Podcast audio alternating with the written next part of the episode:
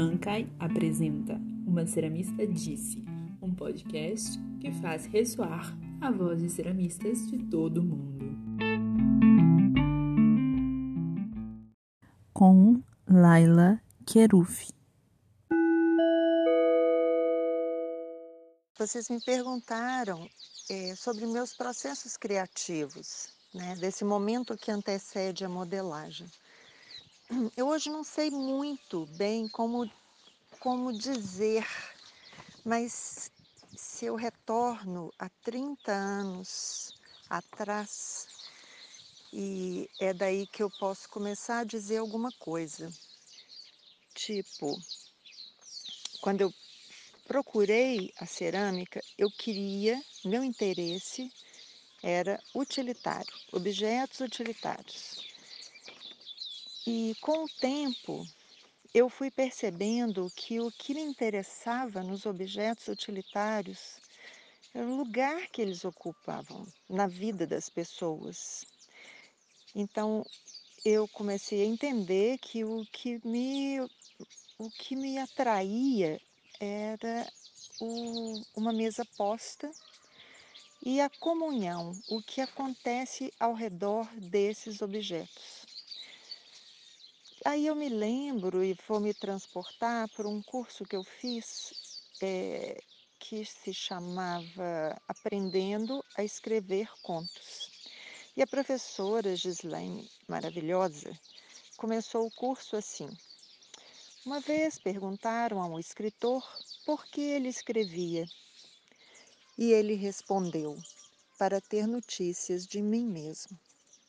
Aquilo me deixou muito impactada e acho que é, isso me fez prestar mais atenção ainda no que me movia na cerâmica. Então, voltando à mesa posta, aos objetos em cima dessa mesa, é, o que eu vejo é um jogo de xícaras de chá, um bule e uma leiteira. E ao olhar para esses objetos, eu vi uma família um pai, uma mãe e os filhos. Um objeto que contém, que entrega, o outro objeto que recebe, que acolhe aquela bebida e que serve a quem está ali naquela comunhão, participando daquela comunhão.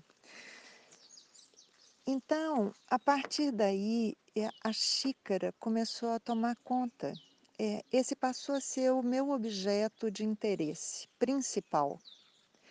E tudo que gira em torno da cerâmica é, começou a passar por esse objeto. E, de alguma maneira, essas pessoas ao redor da mesa passaram a, a entrar nesses objetos. E foram, foi quando então surgiram os inutilitários, que é assim, um nome próprio dessa série de um trabalho que eu fiz todo em miniaturas e que eu escolhi, isso eu fiz em uma exposição, acho que em 1998, na antiga galeria da Telemig Celular, numa coletiva. E foi quando nasceram esses objetos. Esse, então, pensando neles, quando eu olho para eles, é, eu vejo pessoas. Então foi quando eles deixaram de ter uma função, porque não tinha jeito. Eu, eu, eu comecei a entender que no limite da forma, eu queria ir além, queria deformar mais as xícaras, mas elas poderiam passar por essa deformação, mas não poderiam mais cumprir a sua função. Daí eu desloquei esse objeto para um outro lugar, que eram então os inutilitários.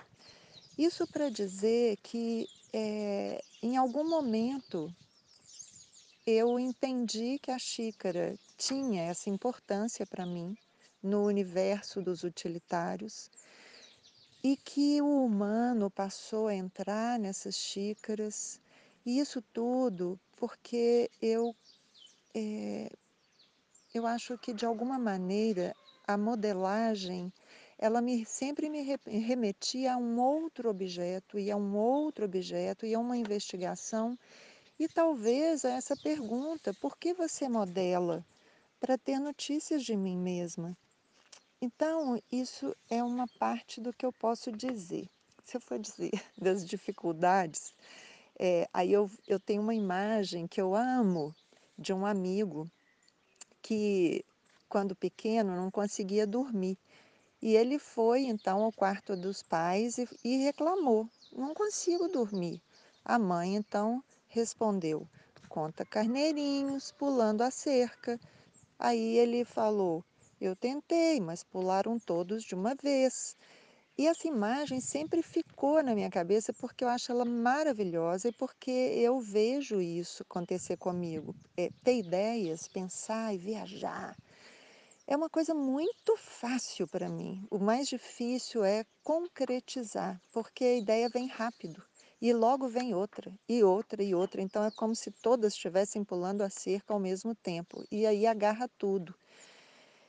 Então, o tempo do pensar é mais rápido do que o meu tempo do fazer, porque eu sou muito lenta, eu gosto muito de apreciar a paisagem, eu adoro esse passeio pela modelagem. Então, é, eu acho que é, nesse, nesse, nessa, como é que eu vou dizer? Nesse contraponto né, do imaginário do que é não matéria para matéria, eu, eu consigo hoje, depois de 30 anos, dizer alguma coisa mais sobre isso. Né? Acho que a matéria é o que me amarra nesse mundo, porque se não fosse a terra, o barro, eu talvez estivesse aí pairando em cima de uma nuvem. Então, eu acho que isso é o que eu posso dizer do meu trabalho. Ele, ele começou com a xícara e à medida em que eu fui vivendo, a gente vai se transformando, mas o objeto está lá. Não importa o que eu faça, a xícara está lá. Se eu faço uma outra coisa que não tem nada a ver com xícara, eu sempre coloco uma xícara lá. Um desenho, um voluminho, porque existe alguma coisa nela que diz muito, muito é, de quem eu sou, do que. De, às vezes, eu nem sei dizer direito o que eu sei fazer. Né, assim, então eu acho que é isso. Voltando àquela mesa com jogo de café, chá, as xícaras, as pessoas ao redor dessa mesa, nessa comunhão. O tempo passou, muita coisa ali encontrou lugares diferentes.